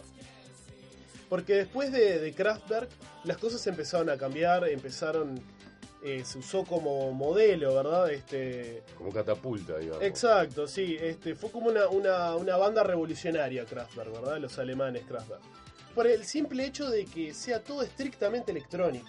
Porque hasta el momento estaba todo basado en, en la fórmula que nos dejó lo- los Beatles y, y otras agrupaciones, ¿no? Que era batería, bajo, guitarra y voz, ¿verdad? O a lo sumo un teclado o algún otro Sí. instrumento. Bueno, eh, siguiendo con el tema, poco después este, Clark y Fletcher cambiaron a los sintetizadores, como estábamos diciendo, haciendo pequeños trabajos de carpintería para comprarlos y pidiéndolos prestados a amigos, ¿verdad? Estamos hablando de los suburbios de, Claro. de Inglaterra, ¿verdad? Este, Estamos o sea que hablando que, era- en esa época tampoco de- el, el acceso a ese tipo de- Claro, seguro, pero recién... la- la- tecnología no debería ser. Claro, sí, sí, además era difícil, ¿no? Era, Sí. era costoso. Este, así que esta, esta gente se rajó la- las vestiduras por salir adelante, ¿verdad? Y, y de alguna manera u otra, este. Algo que recién iniciaba, aparte, ¿no? Como te comentaba recién. Sí, sí, sí, sí, recién este estaba, estaba, estaba saliendo toda esa onda a flote, ¿verdad? Bueno, para 1980 reclutaron al vocalista David Gahan, después de que Clark lo, lo, contra- eh, lo contactara, perdón, tras oírlo cantando Heroes de David Bowie, un himno de los 70s, en un salón de eventos artísticos mientras ensayaban. Por último cambiaron su nombre a Depeche Mode, por sugerencia del mismo Gahan, quien lo tomó eh, tras estar hojeando una revista de moda francesas llamada de esta manera, ¿verdad? Ah, bueno. Bueno, en 1981 ya tenemos el primer álbum que es Speak and Spell. Y yo destaco dos temas, ¿verdad? New Life y principalmente Just Get It Enough. Este que me parece que es un Temazo. clásico. Temazo. Y bueno, y lamentablemente después, después de esta etapa, este, contamos con la salida de Clark, de Vincent Clark, que eh, fue, eh, que es muy importante, ¿verdad? Es un punto de inflexión, se podría decir. ¿A qué se debió? Descubrieron que era Superman. No, hubo unas diferencias internas en la banda. Este, y además eh, se podría decir que ya se empezaron a ubicar en los charts y demás. Y había muchas responsabilidades. Claro. Y no supieron manejar bien todo, todo ese, ese momento. Y él prefirió desistir, ¿no? De- por lo menos este, de la banda. Y creo que hubieron también algunas diferencias personales, ¿verdad? Bueno, vale la pena destacar, y creo que no es para nada secundario lo que voy a decir a continuación, es que este señor después fundó Yazoo, este, una gran banda, un gran dúo, este, que sacó un hitazo como es Don't Go, que eso se baila en, Tremendo tema. en casi toda la noche de la nostalgia. Y Erasure, una vez que se separó Yazoo, vino Erasure, ¿no? Erasure. Oh. Oh, sí, respect. sí, bueno, sí, muchísimos otros, otros hits. No lo podría haber cantado bien, mejor, bien. Ah, No no, lo una interpretación excelsa. 1982 viene A Broken Frame. Este disco eh, es muy importante para la banda porque dejaron de ser cuatro, pasaron a ser un trío. Y esto eh, es importante porque Vincent Clark era como la piedra angular hasta el momento, ¿verdad? Era el compositor, era el que hacía absolutamente todo. Por lo tanto, fue la primera vez que Fletcher, Gore y Gahan se enfrentan a los estudios de grabación, Una, ellos tres. una prueba de fuego, digamos. Exacto, ¿eh? y ver a quién tomaba la posta, a quién no. Este, en ese momento Gore eh, formó este, un trabajo bastante interesante, ¿verdad? Que después, posteriormente, lo vuelve a repetir. La incorporación este, de Wilder, ¿no? Después de A Broken Frame, que fueron para mí lo que yo digo, eh, que fueron las puertas al éxito. Porque a partir de, de- de este señor, Depeche Mode pasó a ser otra banda. Este, no, vale aclarar que no participan a Broken Frame. Bueno, y después viene lo que es la exploración de la música industrial, ¿no? Que es en el Construction Time Again del 1983 y en el Some Great Reward del 1984. O sea que tiene una cantidad de facetas diferentes. Sí, sí, sí. Bueno, vale la pena no aclarar que en, to- en todos estos discos, eh, a Broken Frame, Living Silent, See You, Construction Time Again, está More Than a Party, Everything Counts. Y en Song Great Reward tenemos People Are People, un mega clásico. Y Master and Servants. Bueno, ¿les parece si vamos con Everything Counts? Eso le iba a decir, tengo unas ganas de escuchar el tema. Everything Counts, de, como habíamos dicho, del álbum Construction Time Again. Vamos arriba. Thank you.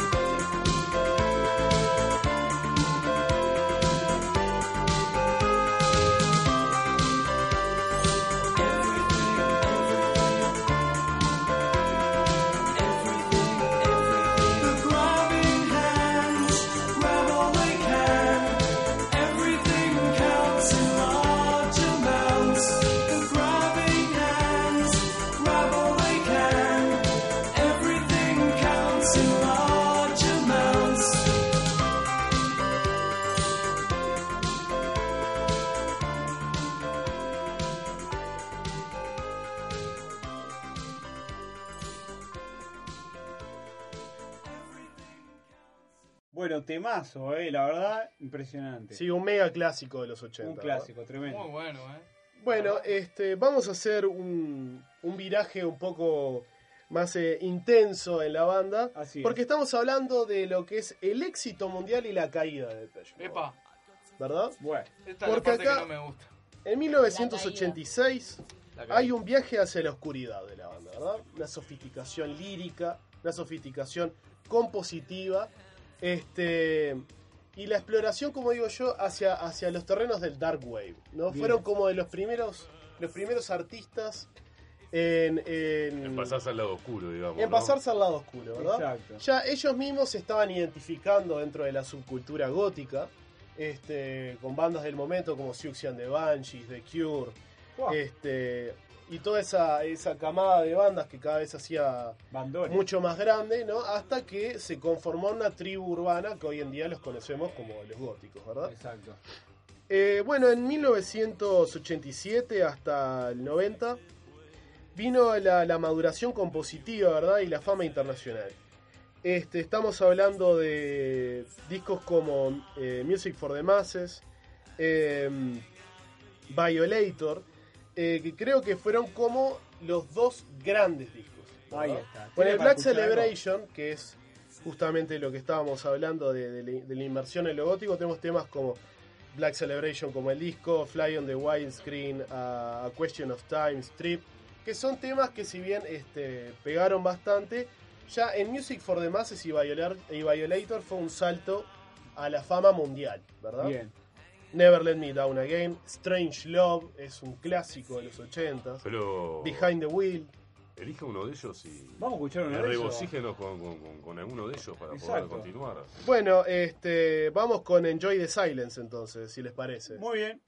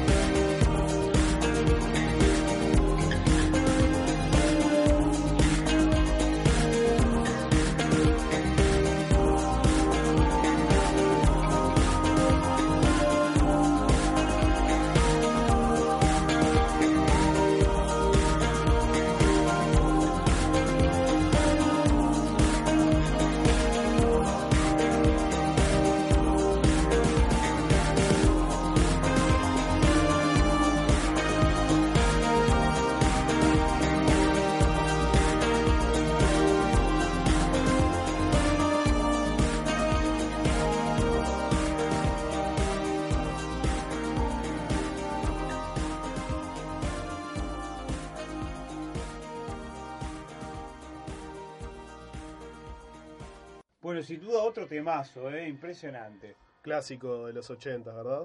En realidad el Violator es del 1990, pero siempre se lo engloba dentro de, Claro, dentro de los 80. dentro de los años 80. Bueno, faltó puntualizar, ¿no? Que después del Violator viene el Song- Songs of Faith and Devotion, que en lo personal para mí es el mejor de Pitch Mode de todas las épocas. Más allá de que no tiene grandes hits, digo, de la talla de Enjoy the Silence, Strange Love este, y otros temas, este, para mí es un disco que tiene absolutamente todo. Em, justamente eh, uno de los temas que más me gusta es uh, Walking in My Shoes. Y bueno, ahí se nota justamente ¿no? el, el viraje hacia un rock más alternativo, perdiendo esa identidad ¿no? de synth pop y demás. Bueno, luego de esa etapa, eh, y en realidad mientras, ¿no? Mientras y, y después de esa etapa, eh, Gahan eh, empezó a empezó con sus problemas, ¿verdad? Sus problemas con las adicciones, intentos de suicidio, este y ahí este Depeche Mode empezó en un en una caída, ¿no? Como estábamos En habíamos hablado, sí, en un en un declive. Ahí va, el declive, seguro. Y ya Te das cuenta que es el alma del grupo, ¿no? la- y, en, y en el 95 eh, teníamos a Gahan que estaba perdido en la heroína, en la cocaína, este, había cambiado, había cambiado de pareja, estaba absolutamente, o sea, había dejado Des- una, desnorteado. su vida ¿no? con hijos y demás en Inglaterra, la cambió por Los Ángeles, cocaína, heroína, eh, boom. Le llegó el éxito, además él se creía un rockstar, estaba todo ese tema. Y bueno, en el 95 hubo como un, Un quiebre. un quiebre. Alan Wilder se va, dijo, mira, estoy quemado, acá este no, No no, tolero no- más no esto". respetan y además no valoran mi aporte a la banda. Y veo que todo se está desmoronando. Este, tenemos a Gore que sufre del alco- de alcoholismo, con Fletcher que se pelean todos los días y con Gahan que está en otro, en otro universo. Me voy. Y bueno, acá ya viene la etapa, ¿no? Este, de cómo ellos se reinventaron como banda, ¿no? Pues volvieron a hacer tres otra vez. Y Wilder era, era Depeche Mode, Y sin Wilder yo creo que Depeche Mode nunca se recuperó. Si bien tuvo algunos puntos altos como Playing the Angel, bueno, a mí Ultra me gusta mucho, este, después Depeche Mode ya flaquea, ya no es lo mismo, ¿no? Hasta hoy en día, este, si bien este, han tenido retorno al sonido industrial en, en Playing the Angel y demás, no volvieron a, a la forma que supieron estar este, al Songs of Faith and Devotion. Y bueno, eh, para culminar con, con la columna, nos vamos con Precious, un tema que a mí me gusta muchísimo. Y bueno, espero que hayan disfrutado de, de Depeche Mode como yo. Este, y, y bueno, nos veremos en la próxima columna musical.